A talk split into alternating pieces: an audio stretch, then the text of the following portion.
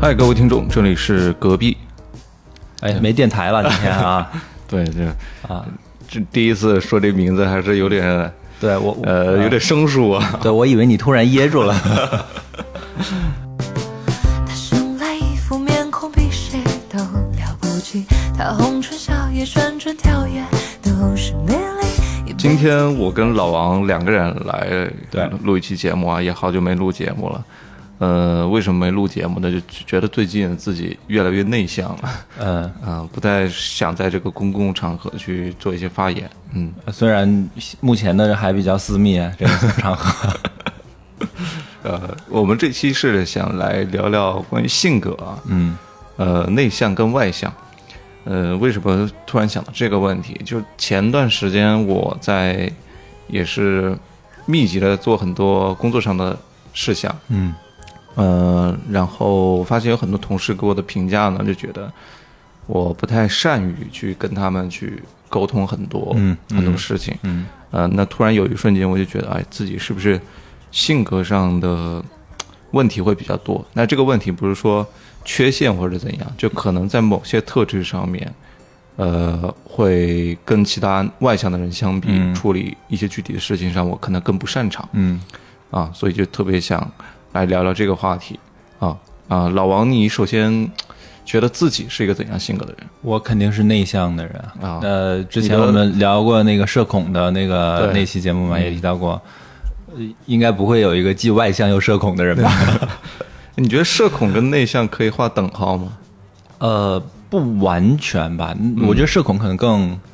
更更狭隘一点，只嗯是对社交的恐惧。那内向可能比这个的范围更广一些，除了嗯社交方面，他可能其他，比如说表达自己的想法呀，嗯都会有一些影响。就涵盖的东西更多对，对特质更多。嗯我首先想到“内向”这个词，可能联想到的一些特质，就比方说会呃很喜欢一个人待着，嗯嗯，很喜欢一个人的这种感觉，嗯，呃，害怕互动对，啊，然后会有一点呃敏感哦，啊，同情心也会比较强。嗯呃，可能会关注呃，怎么说呢？他不会神经那么大条，呃哦都会有一些小的事情，他可能就会触碰到自己的神经。触碰到了我的逆鳞。你是少爷是吧？ 嗯，你 你作为一个就是自认为自己是一个内向的人，这些特质你有哪些是击中你？我觉得你说这些都有，就、啊就是正好说到了我的病根儿上。 就像最近我刚换了一个老板，大概在两个月前换了一个新的老板之后，呃，我就有一段时间稍微有一点的焦虑，嗯因为我跟他跟这个老板以前的接触不多，然后我就很多事情我就会很小心，就像你说的很敏感，嗯然后跟他沟通的时候也不太敢说，嗯也不知道这个说深了说浅了合不合适，哦，就但人情世故这一块儿，呃，对，嗯然后我同时也也能看到我其他的同事，就是也是 report 给这个老板的同事，嗯那可能跟他的私下的沟通就会很随意呀、就嗯开开个玩开开玩笑啊，私下聊聊天啊、这时候我就觉得是不是我做的不够好啊？还是哦就就很多对自己的怀疑，啊呃，就是像你说的，有点过于敏感了。但是其实，如果你客观来看这件事，其实两个不熟的人沟通不多是很正常的呀。就不管你们对的工作对关系是怎么样，而且很正常的开突然开个玩笑，也觉得可 能不太不太合适 啊。 对对，那样反而更奇怪了。嗯，嗯，但你说到这个，你有没有呃觉得自己很内向的时候，想做一下改变？呃，我刚才也不是也问过你这个问题吗嗯啊？是包括我们在聊社恐那个节目的时候，我也问嗯过你关于社恐这个有没有改变。其实我是有尝试改变的，嗯因为就像我刚才说，我是一个比较容易自我怀疑的人，嗯所以我觉得自我怀疑，我觉得我有问题，所以我就总是 觉得是不是我应该改变，但是这个改变往往又没有一个坚定且长久的一个决心去做。嗯，他不像是说做个具体的事儿，对对，嗯这个我也是挺苦恼的。啊对，呃，我自己呃，有时候觉我是因为有一些具体的事儿，发现自己啊，可能性格上在处理这种问题的时候会有麻烦，嗯，所以想去做一些改变。但这个改变你又不能列出个一二三，说我呃就对对对专门的这种训练，对，就然后比如说我要减肥，我少吃点，我每天去运动，这种是哎很具体的，很有容易迹去可操循作 嗯的， 哎，但这个就很难办，你也不知道怎么一下子就能够转变过来，反而会让自己变得很不舒服。而且，嗯往往内向的人啊，他都是，就比如说我们在沟通的时候，如果说我们是一个很不熟的关嗯系，我在说出一句话的时候，内向的人往往是会当时在焦虑，在犹豫，嗯我。该说什么，或者我想到了一句话，我不确定该不该说，就没有说。嗯然后晚上睡觉之前 想到，哎呀，当时他跟我说的时候，我应该怎么怎么样回应他，可能会更好对，。就是但前摇过场， 顾虑顾虑太多了。对，嗯，但是这个不一定说，呃，是只有内向的人可能有这种特质啊。但是这个我、我觉得是刚刚那个所谓敏感或者说是多疑的这种一个特质。其实在这里我我特别呃想回溯一下自己以往，就我觉得自己上高中啊或者上大学的时候，还是挺开朗的一个人。或者说是比较外向的一个人，嗯没有说那么的一个喜欢一个人待着，嗯也是经常出去去做社交啊，找朋友啊，认识新的朋友。是包啊括，那个时候的这种对陌生人的新鲜感也好，或者对陌生的活动的这种新鲜感都是非常高的。所以在就是在我那个加入隔壁电台之前的那个时候，我刚来杭州，我们刚联系上的时候，那时候你在我心里的印象一直还是社牛的那个印 象，阳光开朗大男孩哎儿是吧、 对对对。结 果， e m o 了。对，这个我觉得是后天的环境影响会比较大，嗯就是突然会有一瞬间，比如说经历了挫折也好啊，嗯或者说是被别人否定了怎么样，我我觉得我自己也是这样，像我大学的时候也是参加挺多活动的，嗯，然后也会去主动的给自己找一些这样的机会去去参加更多对的活动，曝光自己，对啊，那我觉得我们可以来展开分析一下，对就是为什么但 我们那个工作了几年之后变成现在这个样子？嗯，嗯，你觉得为什么？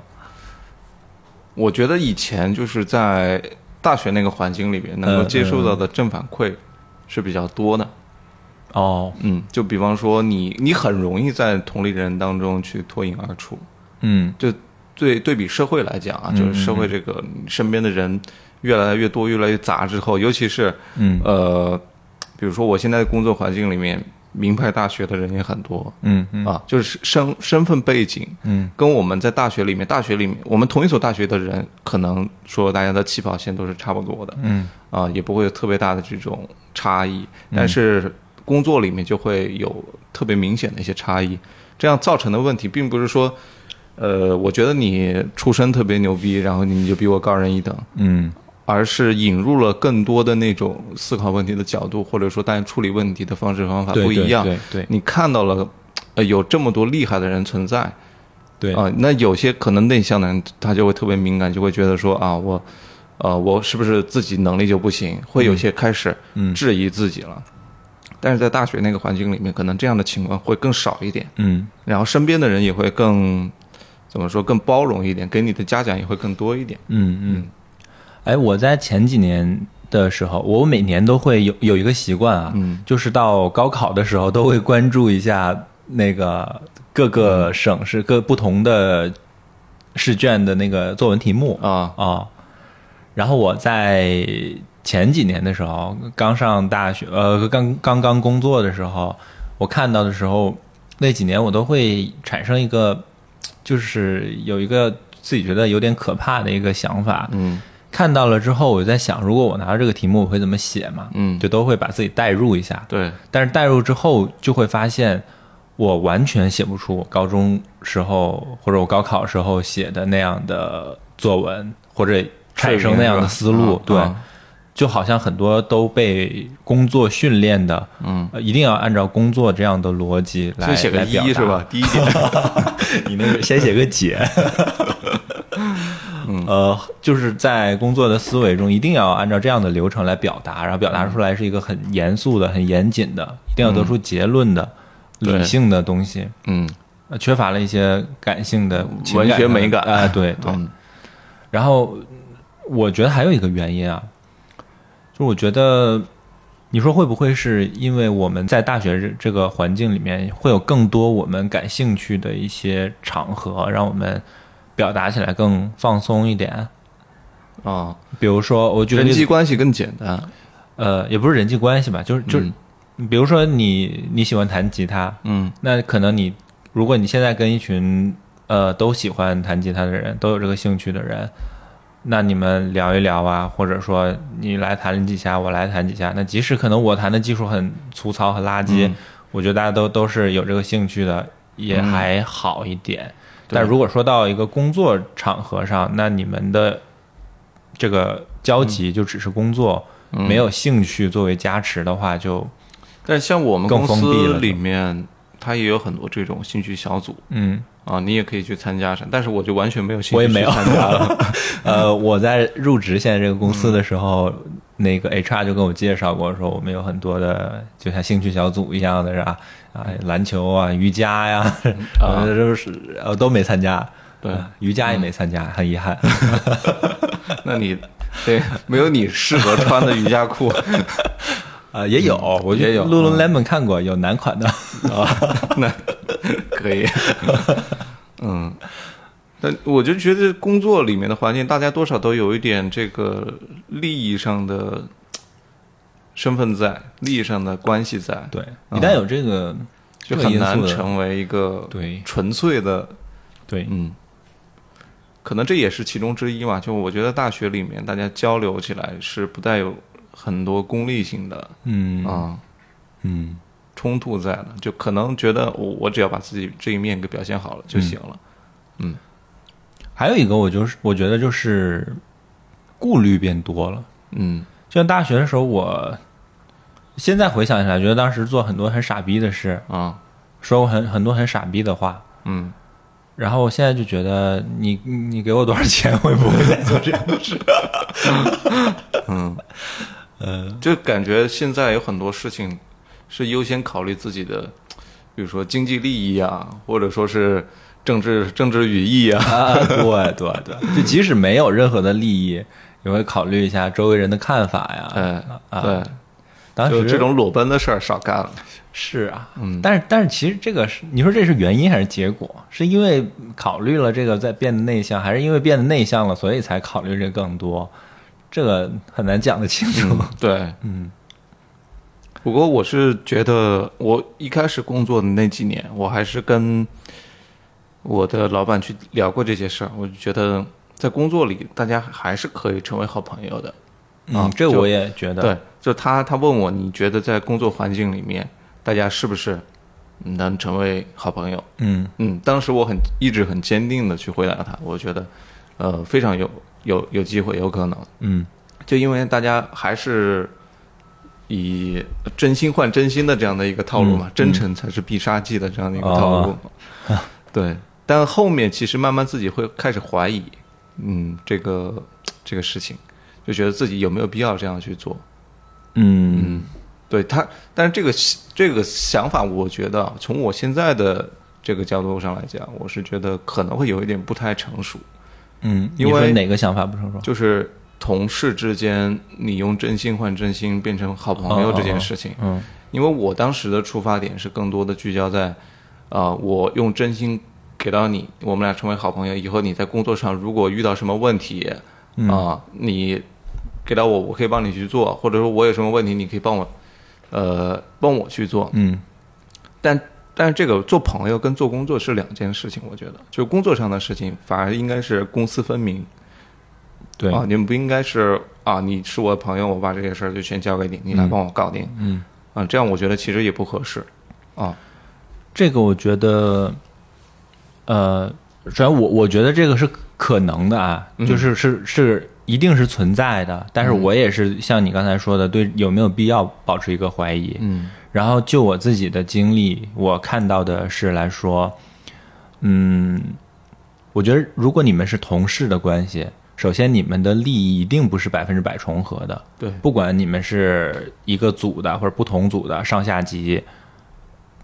这个利益一定会有在一一定的场合下是冲突的。嗯那如果你们要在同事这个关系的呃基础上叠加一个朋友的关系的话，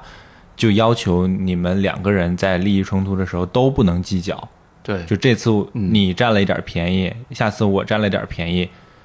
都不能计较。一旦有一次开始计较，那嗯这这个朋友的关系肯定就破裂了。对，就一盘对散沙了。啊对对对对，然后你就会开始去扬了算他账 啊！上次我怎么怎么样？对，嗯嗯，这种这种事我还是看到了发生过一些，嗯对。那这个跟那个内向的关系，就刚刚说到这儿，其实我是觉得，可能在工作里面的这种人际关系的复杂程度会，呃，一层一层叠 buff 叠上去。对啊，跟你之前接触的东西不一样，会让你产生一点挫折感、挫败感，嗯，会导致性格慢慢的会产生一些转变。对，这是这几年，我是一五年毕业嘛，到现在应该好巧啊，我也是啊，这么厉害啊！ 啊。哎，你是哪个学校的？从毕业开始到现在，工作这么长时 间，呃呃，自己的性格确实是变化很大，嗯，是，我觉得我也是这样。嗯，包括现在我发现自己很长时间没有交朋友了，就是交主动去交朋友了，哦嗯这个哦当然那个我们之前节目里面也聊过很多次，对，啊从那个时候聊到现在的 一个依新朋然友不没有认识交， 哎，而且我我我是对这件事啊，又有点觉得一想到自己啊，好久都没有新朋友，又想去交朋友，但是当真的，比如说有一些呃，我们的听众朋友或者有台的朋友，嗯啊、加了我的微信的时候，哇，我那个感觉真的是无比的难受。啊就是我不是不想跟这些人交朋友啊，大家听到了吗？以后别加他微信了，不不是不是这个 意思，我不是不想跟大家交朋友，我特别想跟这些人交朋友，嗯， 但是不知道怎么处理，啊对也不知道聊什么，然后那个微信上说几句话，我就草草的应付一下，或者假装自己有事，然后就是哦，下次什么时候再聊，或者下次有机基会本干没嘛下干嘛，次对对对 对对，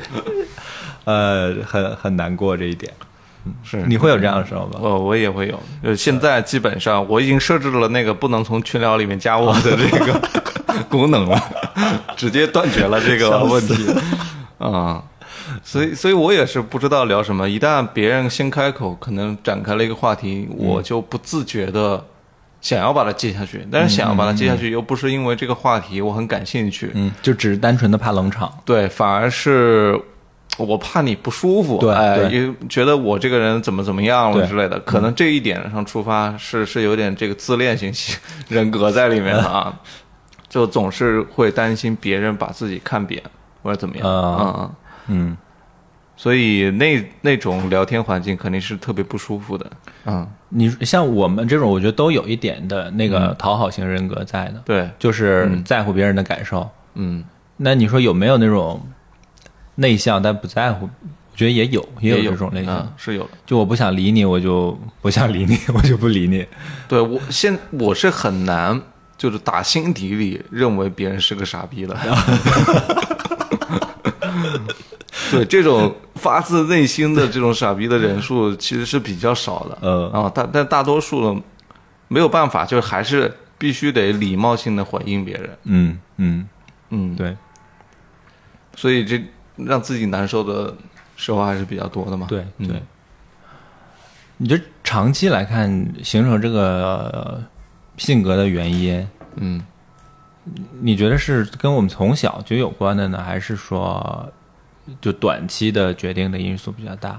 如果是短期决定的话，就是后天慢慢影响的对话，啊对啊我觉得它可能多多少少也有一些方法能够让你重新影响回来哦，有道理。啊。就如果说我是在过去的五年内被变成这样，那我哦就可以在未来的五年变成另一个对，样子就是你，我觉得环境造成你，你说明你是可以被影响的。呃，对，但如果你说是从小就是这样的话，那可能就是先天性的这个性格问题。嗯嗯我觉得也有一也有这个可能性啊，就比方说你可能你从小内心里就是一个隐隐藏着这样的一种基因、啊，哦慢慢的被激发出来了。嗯啊、多少有一点吧。就是小时候可能家庭环境也是一个很重要的嗯嗯这个、这个因素。对。嗯那我觉得我有一部分从小的因素，我嗯从小就不是一个、呃很自信的人，特别或爱者我表的达的人对我的家嗯里也没有往我把我往那个自信的方向去培养，啊，嗯、他们总是觉得少说话是这样是嗯祸从口对的出呃是对吧对对对，嗯嗯这个也也有啊。包括我以前上大学的时候，因为我我特别想转变自己，其实就是以前高中的时候，嗯还是比较跟家里人经常接触嘛，所以他们也会觉得你不要过多的去在外人面前表现自己，怎么怎么样，嗯啊，把那些东西给压抑住。所以在大学的时候，会把自己真正喜欢的那些东西特别痴迷的去研究也好，或者然后在别人面前去做展现，嗯嗯。但到后面，其实比方说我在街上之前，我跟我朋友在一起弹吉他啊、唱歌啊什么的，哦，嗯然后我爸妈知道了之后就，就觉得，哎，你怎么能这样呢？这多丢人呢！ 啊， 那你这个有我有点，我都有点不理解。啊呃，所以他其实是比较呃怕这种事情的，嗯慢慢的可能也会影响到自己，嗯，所以说这个可能是一部分吧，就家庭环境是一部分，或者说你信赖的人对你的不认可，可能会造成一个比较大的性格上的转变。哦，我想起来我一个经历啊，嗯但是我不记得这件事，因为那个时候太小了，嗯，可能三四周岁的时候吧，我妈嗯哦跟这我事儿你都说，记得，这是我家人说的嘛，啊就啊这这件事跟我说了二十多年，所以 我才呃知道，嗯。呃，在我很小的时候，我妈带我去参加我一个亲戚的婚礼，嗯然后那个时候的那个婚礼，就是新房里面买个新电视，买个 VCD 嗯啊、那个 VCD 带插麦克风、哦卡拉 OK 功能的嘛。嗯。说我当时在那个人家的那个新房里面，连唱带跳的唱了一首那个《大花轿》 啊、这件事，然后说是引起了很多在场轰的动是吧工作人员过都过来围观，把那个门口堵得水泄不通，大家都说哇，这谁家孩子？嗯，呃，但他们在过去的二十多年反复提及这件事，每当有亲戚聚会的时候，这件事就会被提出来的时候，我总觉得他们在嗯很羞耻说的、啊嗯对过程中有一些嘲笑在，就是是一件很羞耻的事。是我觉得像类似这样的事也会影响你， 对，呃，让你在今后的 今后的人生中不要再做事业发展当中，哎，就直接断绝了娱乐圈 吧。这个，就以免以后再嗯给他们增加一个素材，不要成为这个，嗯，笑柄，哎，对，嗯我觉得这个是，嗯，会有一些影响的。但可能外向的人的处理方式就不一样，就是我跟着大家一起笑啊，就直接把这事啊也儿有给可能也有呃可能嗯给给盖过去了啊，就觉得自其实自己成为大家的笑料也没什么问题。对嗯，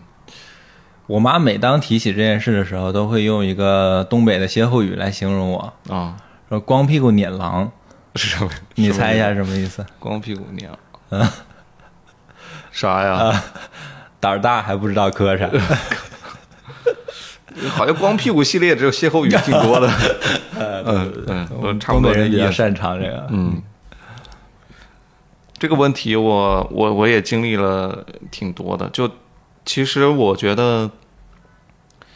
还是有时候特别特别在意别人对自己的看法，这个这个性格的问题嗯，影响了自己很多，施展不开拳脚哎，有一个有一个那叫什么效应来着？啊，聚光灯效应。啊。那个说就是，嗯就举个例子，比如说你走在街上，你突然发现裤子拉链儿没没拉，啊，然后哎呀，你一下就脸红了。但是周围也没人，但是其实其实那一天根本没有人看你啊，啊。然后好像有人做过这个实验哦，我想起来就是那个综艺节目，那个李诞、李荣浩他们那个那个综艺节目叫什么来着？然后他们都会以一个一个综艺的方式，其实是在做一个实验来验证一些，就像这样的社会现象社会效应啊，啊或者有一些也是物理的实验啊，都有。其中有一期就是说这个聚光灯效应的，就是呃，我记得有一个有一个环节是每个人都有一个秘密的任务，就大家可能一起在做一件事，比如一起吃饭或者一起聊一个话题，这个过程中每个人都有一个自己的秘密任务。李荣浩的任务就是拿一个白色的口红涂在自己的嘴唇上，嗯，然后如果你没有被发现，你就赢了。哦，然后这个实验下来，大部分人都没有被发现，就是你自己可能会会觉得，哦哎，我这个涂完之后我的嘴特别白，那个大家肯定会发现，包括我涂的动作也很明显，嗯，其实根本没有人注意你， 嗯。我在遇到你像你刚才说的那场景的时候，我经常用这个来安安慰慰自自己己，对就啊，算了，这件事虽然很自己觉得很也没人尴尬认识我但是吧但但是可能只有我自己记得，嗯你刚刚提到一个词，就是内向的人，他也有很呃有有这种自卑的情况，嗯但是内向的人也有可能会是特别自信的，嗯或者说甚至过度自信，就有点自负的。嗯嗯，你觉得这几者去做结合的话，他会是是怎样怎样的一个状态？嗯，你见过就是内向但是很自信的人吗？见过，嗯见过。但是我觉得啊，哎呀，我我又是，就当你提出这个问题的时嗯候，我就会陷入我刚才说的高考作文题目的那个啊你同样的逻辑，就是嗯每当你提一个问题，我总会把它带入到我的工作环境里面去思考。嗯呃，跳不出来了很讨厌嗯，很讨厌。但是我觉得还，如果你已经内向了，嗯那你就不要再那么自信了，就过不要再过度自信了啊！嗯你还是稍微在乎一点别人的感受比较好。嗯如果说你外向还好，那可能你会跟其他人有比较多的沟通。那即使你前面没有注意到别人的感受，你可能也可以通过后面的沟通来得知。嗯那你既内向，又又不沟通，嗯，又不去想这些，那就有点完蛋了。我觉得。 内向的自负型人格，我觉对得啊挺可怕的。啊，是啊，就他又不跟你说话，然后他就觉得、啊你是傻逼，我想 的对。啊，这种人 啊，你你想的是这种人啊、那你想的是哪种？ 我想的是这都。这个确实是，如果说他特别对某一件事情特别的专精，呃，特别就是他不是对所有的事儿都是特别自负的，呃，哦，他是对某些他可能他的专业领域哦他是很自负，他就觉哦得这件事除了我之外，其他人都没有我专业，嗯你们谁做都不行，哦哦就这种自负我是可以理解的。那我也觉得啊可以理解，但是如果说就是这种还挺酷的。呃，对我我是脑海里想的不是一个傻 逼，是一个挺厉害的一个人完蛋了。哦，说说起这个内向又自信的这样一个一个人格，嗯，我那天不是前段时间张继科出事儿嘛，哦，然后张继科，张继科，我觉得他可能不是一个内向的人，但是他有个行为，我觉得很多内向的人身上其实也有， 嗯，呃，说说，就是他在参加一个恋综的时候，应该那个女生是谁我忘了啊，金晨啊，金晨是吧？啊他跟金晨的聊天，他一直在问过好多遍，就金晨是老家哪儿的还是什么，就同一个问题他问了好多遍，哦然后别人也回答了好多次了，但是他下次还是记不住，还是会再去重复问别人。哦，然后当时那个综艺里面就有个主持人就觉得。说他是一个特别自恋的一个人格，为什么呢？就是特别自信且自恋的一个人格，就觉得他其实一切的跟别人聊天的对话的焦点，其实是集中在自己身上的。就是你说了什么不重要，我问了什么才重要哦，啊！他是从这个出发，我觉得其实也有点道理。我有时候也会有一些这个症状出现。 不是，但我我嗯，可能我想的比较简单，有没有可能单纯的记忆不好啊？ 就是忘了。但其实不太会吧？就这种问题，呃如果说你在跟一个你很在乎的人或者很重要的对象，就哪怕不是重要的对象，你在跟别人去聊天对话的时候，其实应该有一个起码的尊重，你应该知道别人在说什么。完了，你这样一说，我又开始反思，我我也是这样，嗯哦就是我经常跟人说话的时候，就我我经常跟陌生人对话的时候，一个环节啊，嗯，线上可能还好，可以翻聊天记录， 就尤其是线下的时候，呃，比如说喝个咖啡啊啊，我就问，哎，你是哪里人？呃啊，我我我是湖南人，啊、呃湖南其实还好，比较容易记住。一般我就会下意识的说湖南，啊然后我们就会以这个话题为切入点，哦然后继续聊下去。但一般如果别人是说一个可能没有这么没特什么色梗的口音 的地方的话，我可能就忘了，嗯呃或者说我就压根儿没想这个话题，只是一个开始的话题而已，我可能就聊其他的东西去了，然后突然一下又又继续去问，哦，有时候喝完咖啡回去了，啊，你是哪儿的？ 这其实有点尴尬的，嗯嗯，这是一个我觉得内向的人，他除了敏感、同理心比较强之外，还有一种附加的人格，附加的这个性格特征，可能有好多人都是比较偏向自恋的吧，聚焦在自己内心的小世界里面。我我之前没有觉得说内向和自恋会有什么那个关联性啊，但是你这样一说，我那我觉得我自己也是这样的，我可能也有一这定不一定说到自恋这这种程度，他可能只是说我比较关心自己的感受嗯嗯嗯嗯嗯，那、你你到底怎样？可能我并不是特别的在乎。那这样也其实也挺矛盾的。对刚才前面对我们还讲说又特别在乎别人的看法啥的，对，但但是我我我我可以 get 到你的这个点，就是其实这两个是同时存在的，嗯就是就是会在意你的点，但是在有一些表达的时候又会。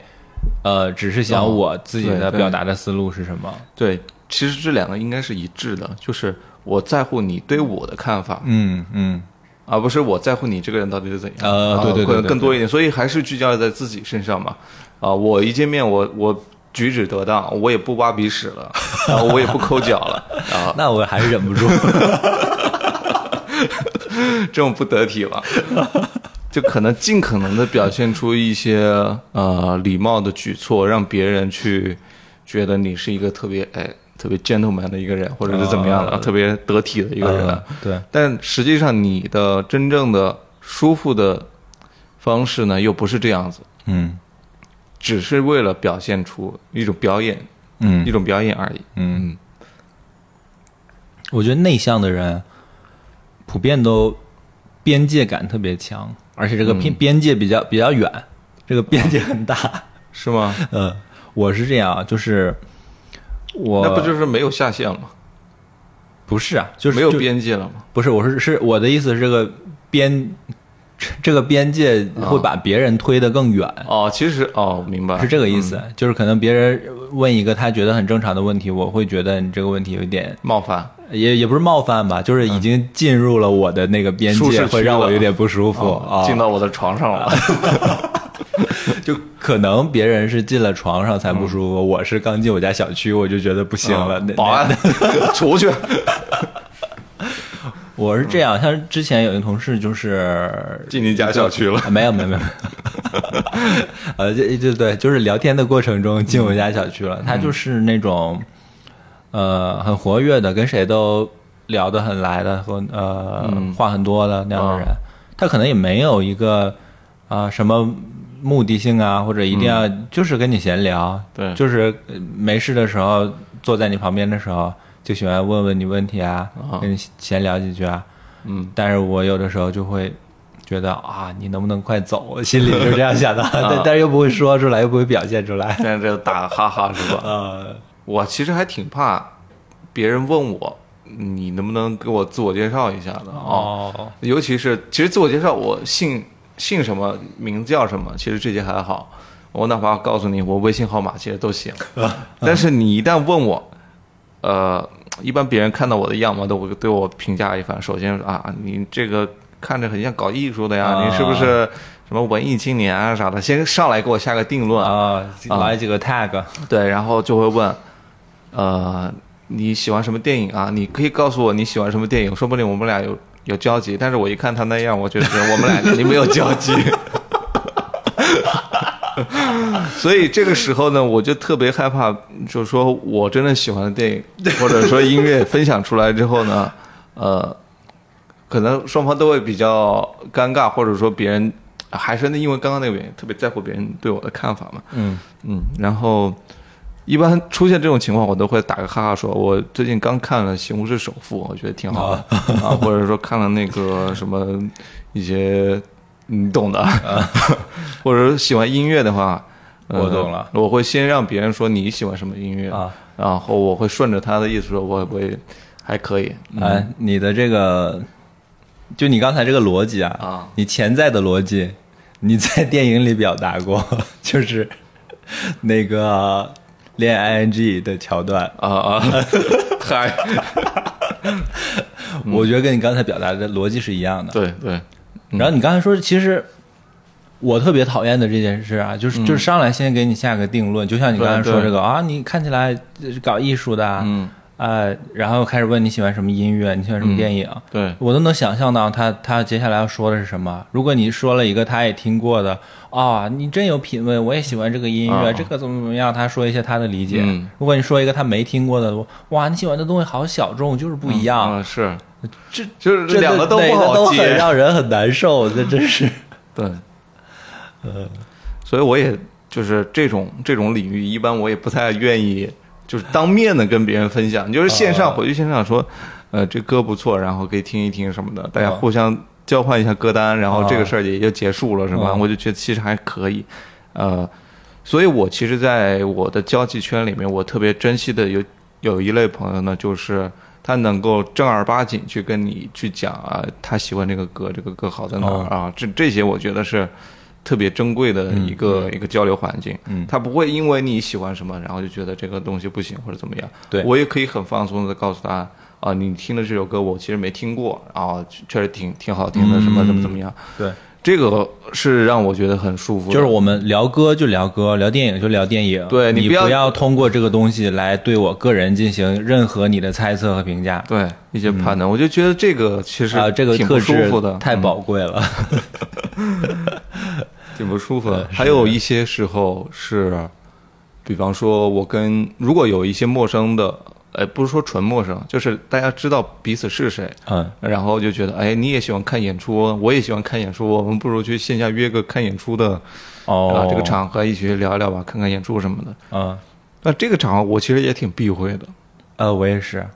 就觉得如果我们俩不是真心都喜欢这个乐队的话，但是除了亲密关系之外，那种我是可以接受的啊就是我我仅仅针对这些陌生或者说普通朋友而言啊，就仅是 social 的关系。，对大家如果说组一个局出来去看某个乐队演出什么的，我就觉得挺尴尬的，有时候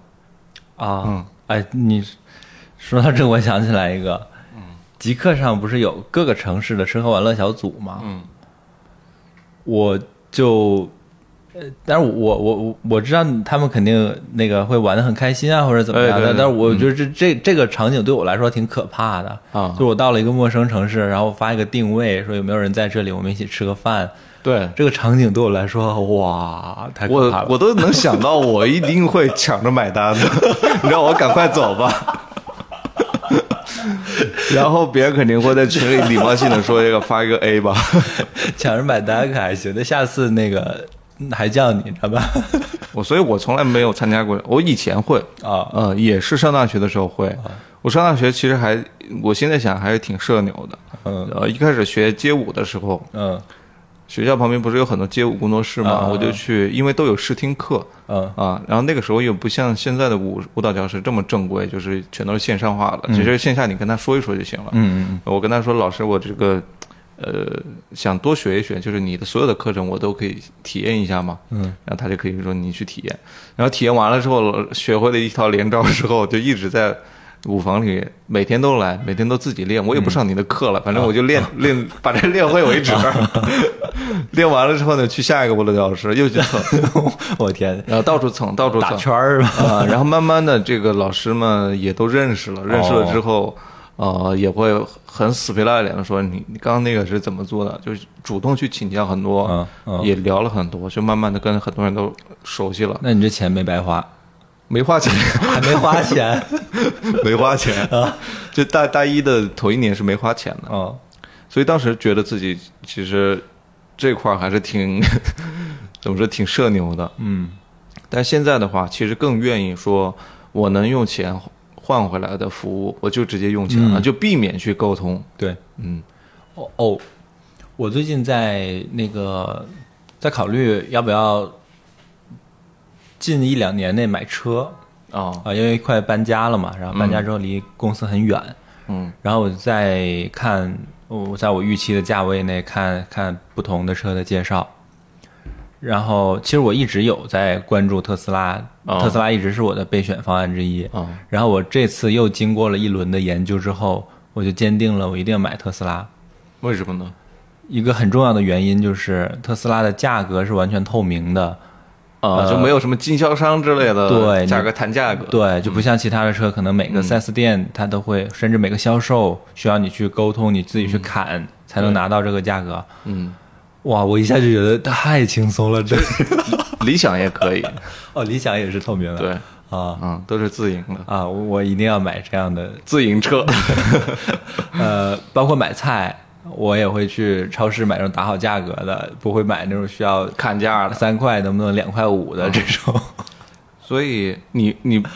现在如果把你放到一个特别所谓的具有烟火气的地方，嗯啊，它烟火气就是人情味更浓嘛，嗯人情味更浓就是代表了你有很多讨价还价的这个余地嘛， 对，你是不是会不适应啊？肯定不适应，肯定不适应。嗯，呃，我可能会觉得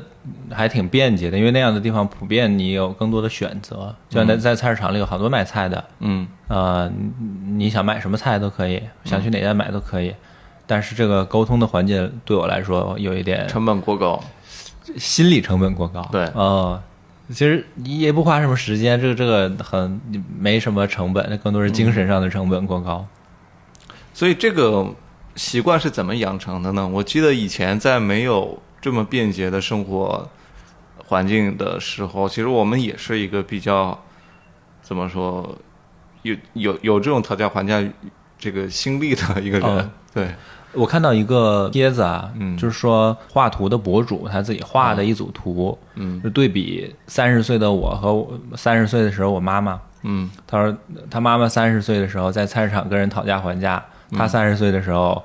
跟在他妈妈后面去看他妈妈跟人讨价还价，对，然后在就不同的场景，在酒桌上，三十岁他妈妈可以跟人推杯换盏，特别的自如。觥筹交错，嗯啊，让他三十岁坐到小孩那一桌去，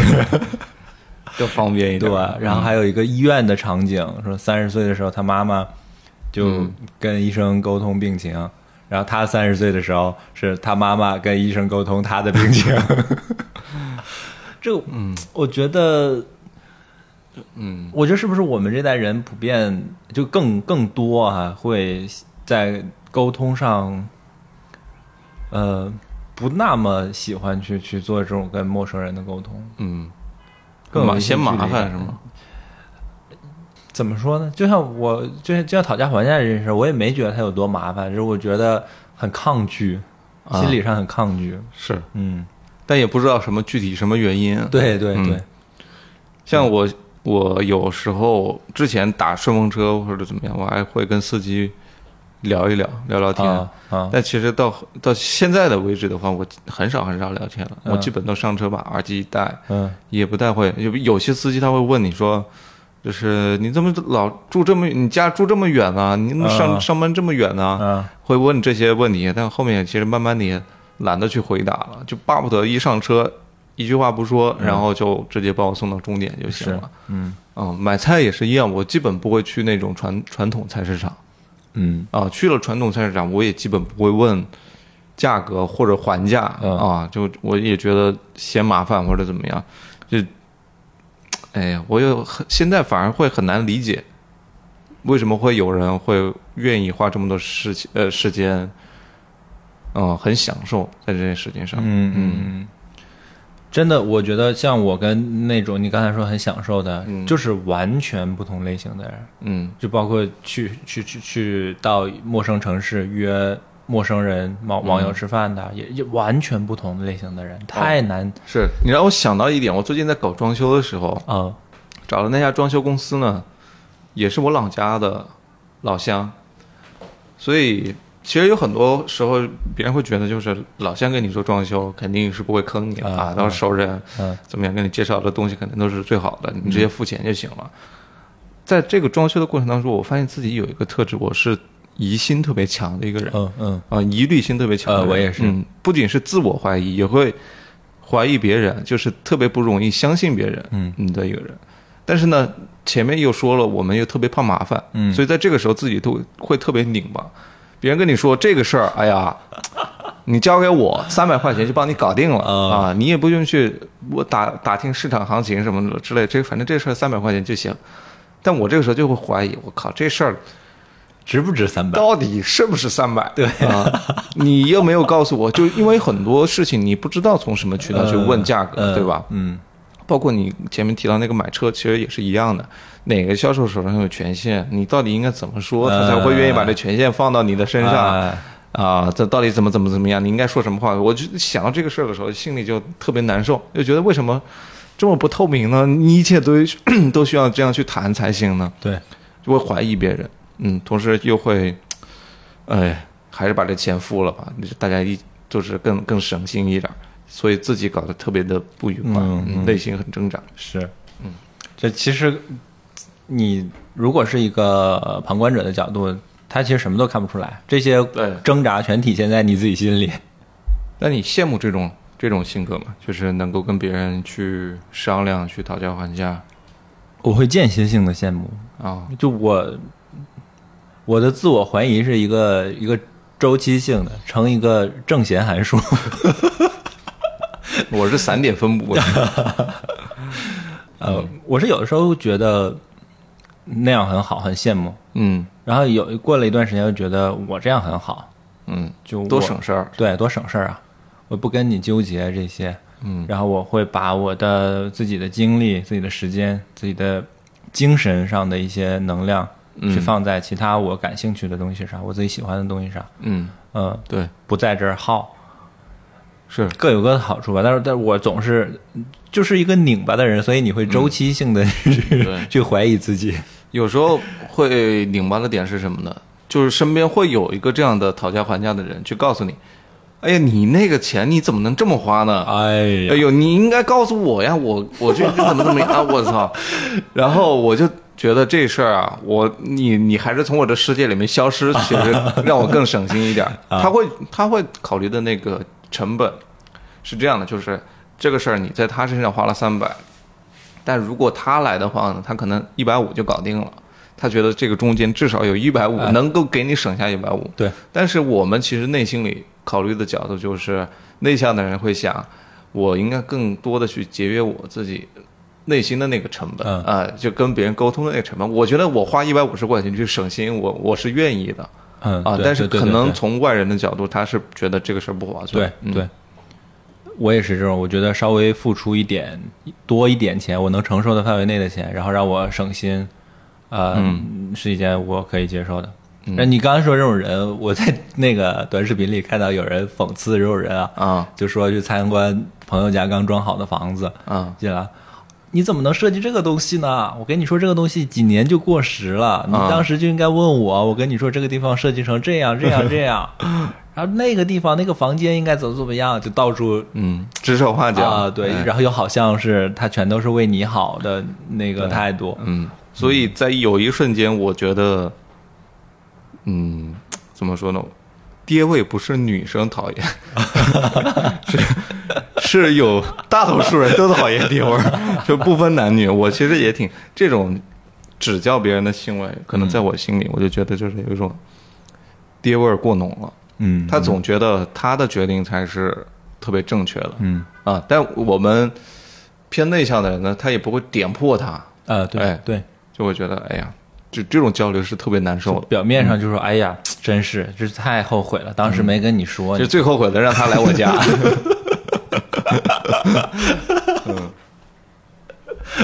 有道理。呃但是我有一些有一些场景啊，嗯，我会特别希望我能遇到那个外向的人。 比如说呃，就像我出去玩的时候，啊，像我去年呃跟我老婆一起去出去玩的时候，在那个酒店里，它有一个酒吧，啊然后我晚上去，我们第一天去的时候就遇到了一群大概是大学生的年轻人，特别的嗨，嗯呃，然后有一个乐队在在那个室内很小的一个小酒吧，在那室内演出，他们就一直跟那个乐队互动，然后点歌呀，过去跳舞嗯啊，跟他们一起唱啊，然后就把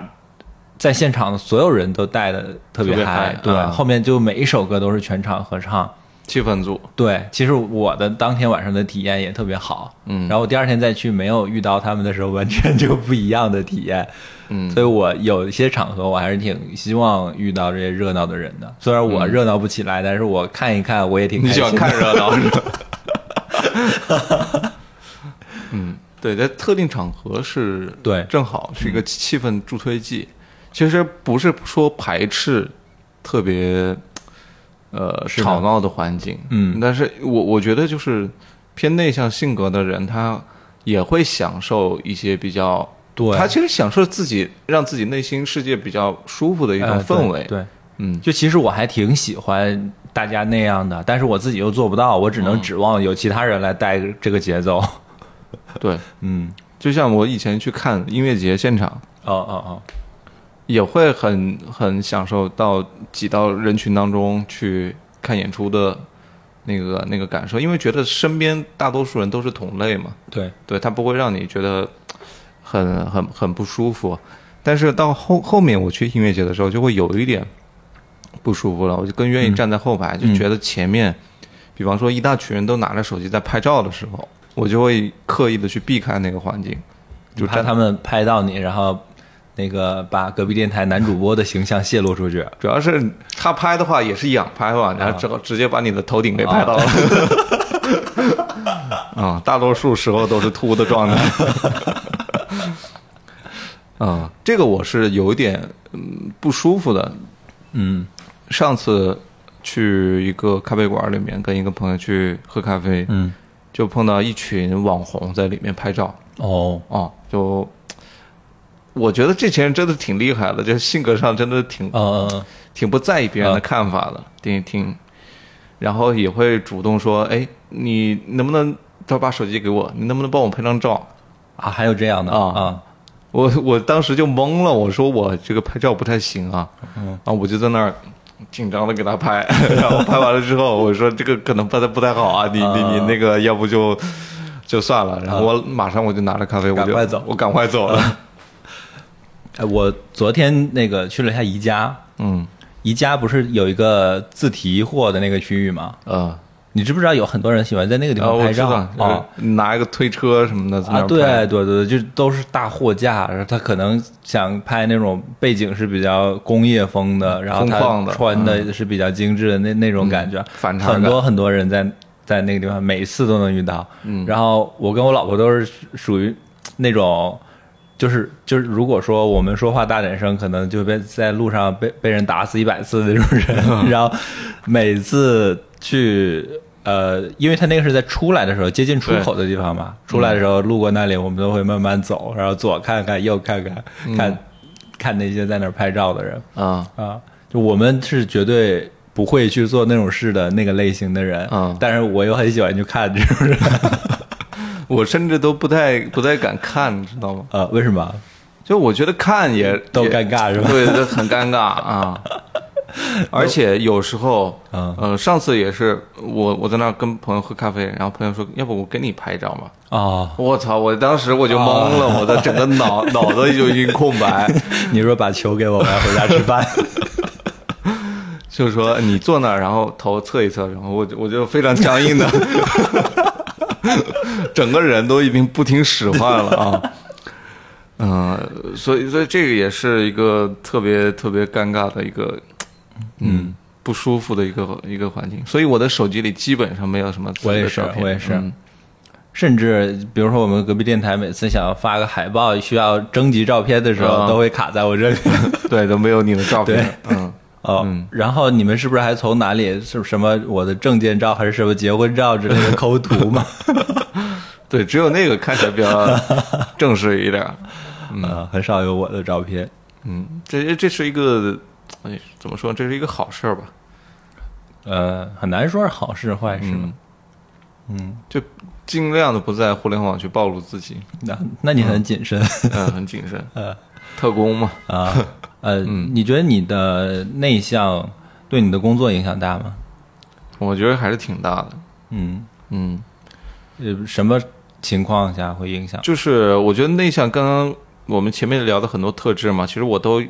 多多少都有一点儿啊，比如说敏感啊，或者说纠结啊等等这些因素，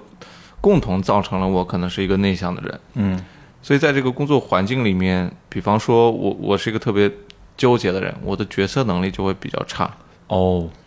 就如果你让我很快的去做某一项决定，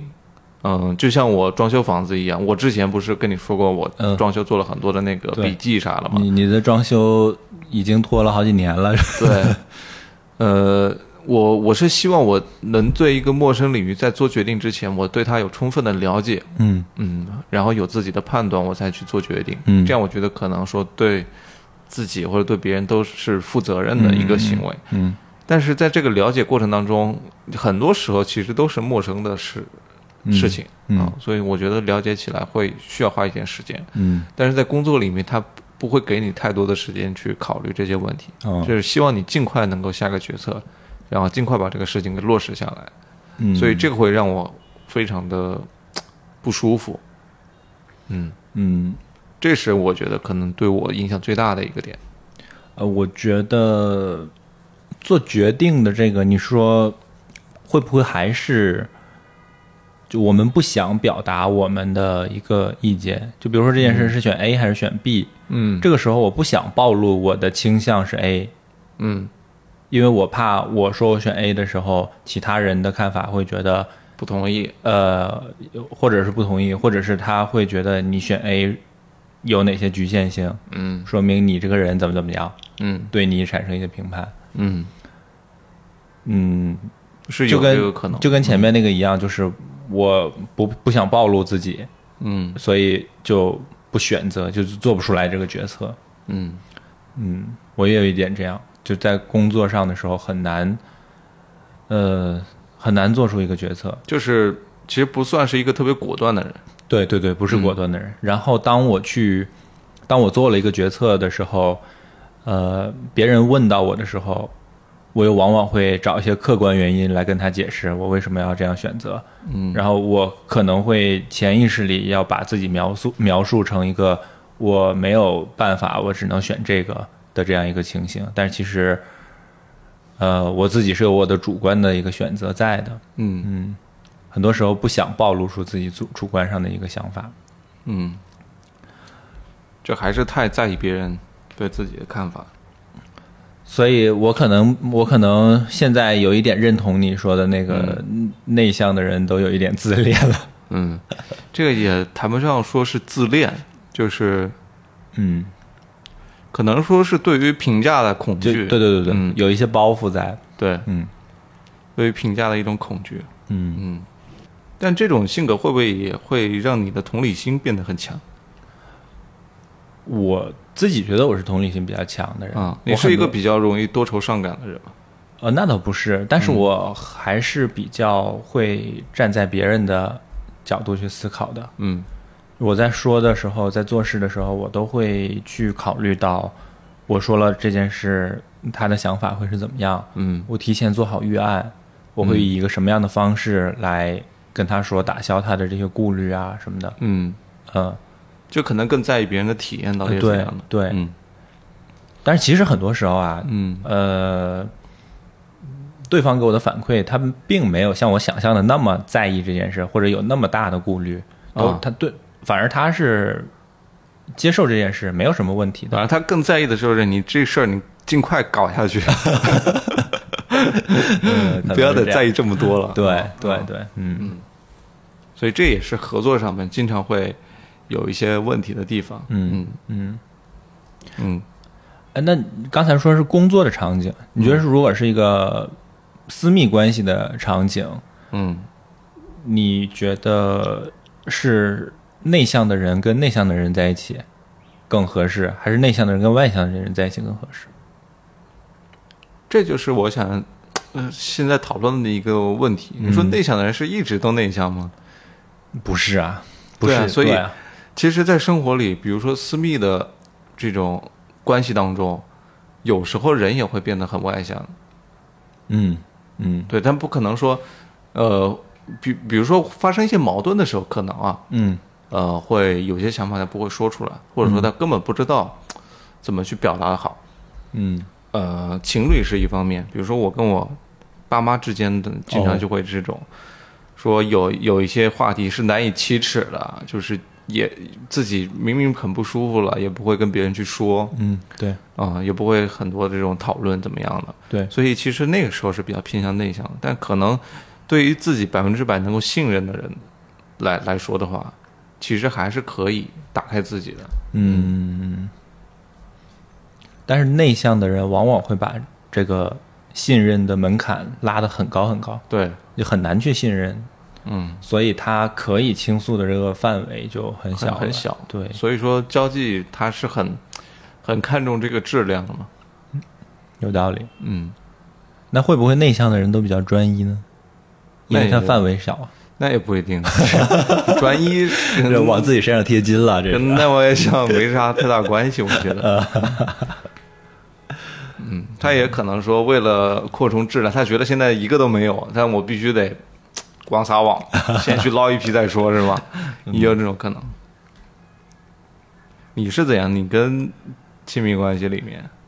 我和我的我老婆都是比较内向的人，嗯，然后但是我觉得我们在一起之后会变得更内向，哦，就是就可能我我在他面前不会内向啊，我们两个还是很信任的，嗯可以什么事都可以沟通的。嗯但同时，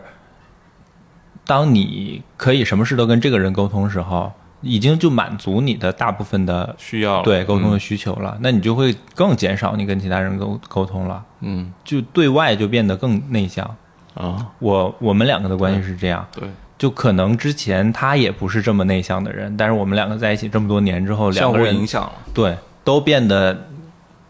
有一些私密的事，可能我只跟他说就好了，我不用再跟另另外的人沟通。嗯嗯，有道理，这个我觉得要打破内向是需要有一方来，呃，要么是我说出一些跨出边界的，比如说把我的一些很私密的事分享给你， 啊。这样哦、你说来对于呃，比如说除了你老婆之外，啊，对对对对哎对对，呃，要么是我是侵略的一方，我会强行的问、问你一些你的比较私密的事，嗯哦是需要有人来打破这个边界其的。实就是主动抛出橄榄枝啊对对对哎对对信任的橄榄枝，，对，嗯或者我跟你说，或者我要求你说，然后我们交换了这个信息之后，那可能嗯这大家个都上传对了，， 就是就这意思啊，这个边边界会慢慢的变小。嗯如果说两个都是像我这样的人，都是我也不会跟你说，我只会跟你说一些很礼貌性的话，嗯，然后我也只会问你一些很礼貌的东西。两个人都是这样，表层关系啊那就太表层了。那嗯，对，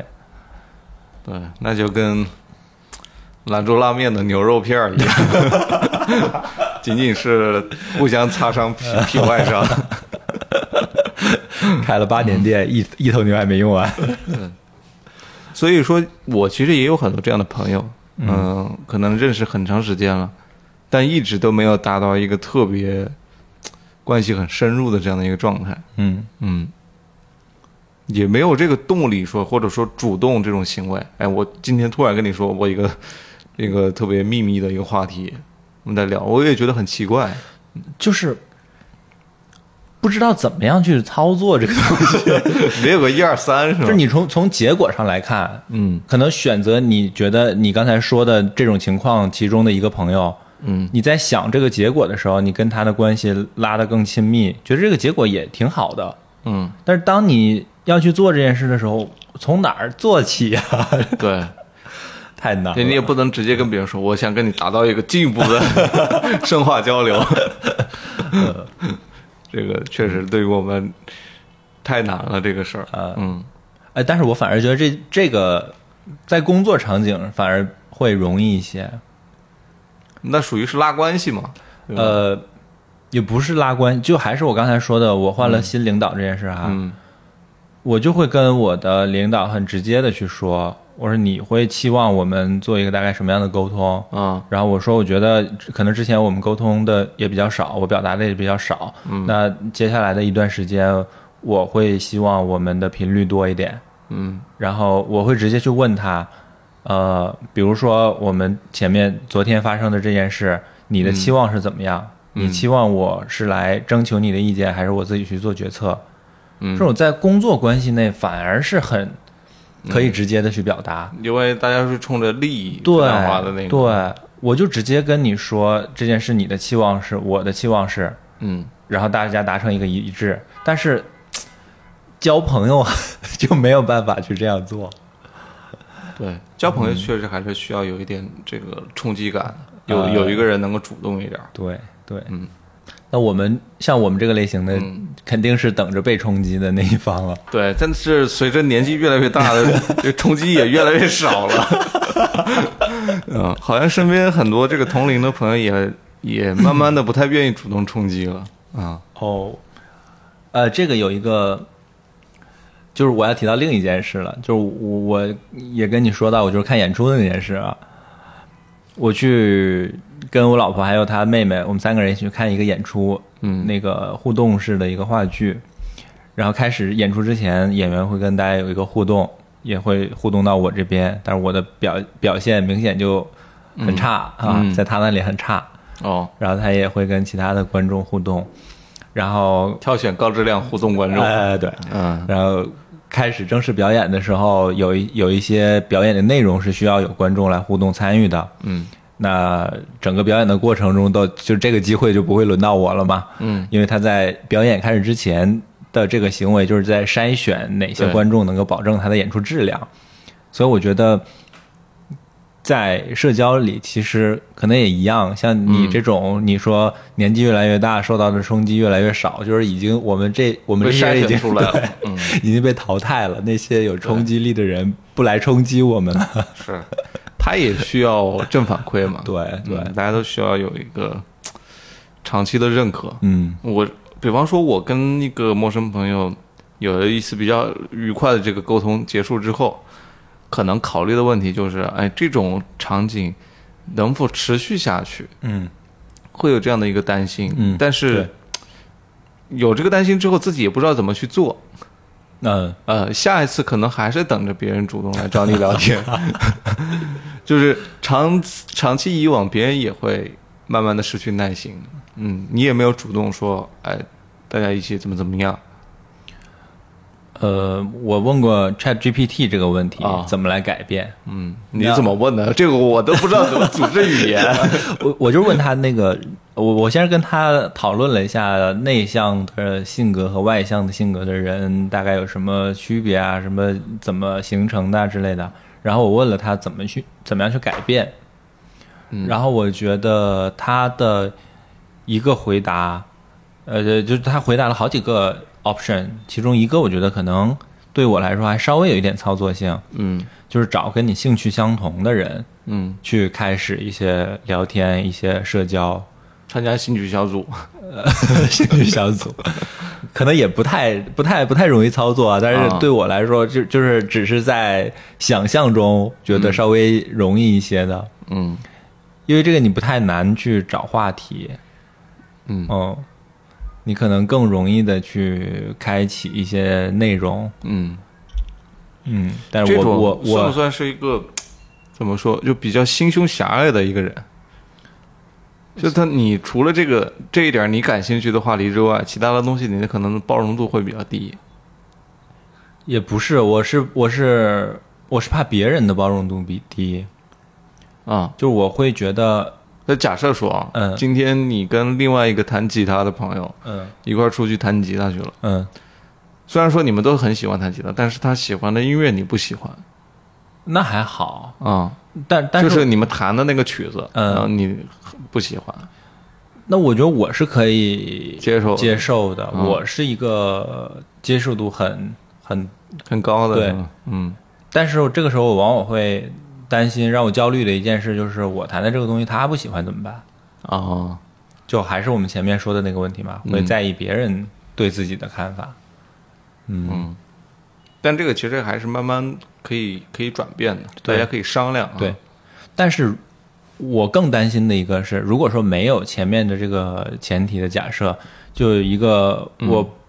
不了解他的人，陌生人，我今天必须跟他 social，我想我要跟他聊音乐，他对音乐一点都不不了解，不感兴趣怎么办？嗯我跟他聊电影，他看的我没看过，我看的他没看过，怎么办？嗯，就会有很多这样的担心在。在聊书，哎呀，我们都没看 过，都不看书。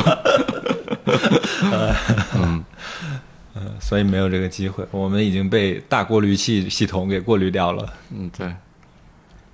是的。哎呀，这样一想还是挺焦虑的。啊呃，而且很绝望，感觉好像没机会改变了。嗯，对，那听众朋友们也可以给我们支支招啊。这个，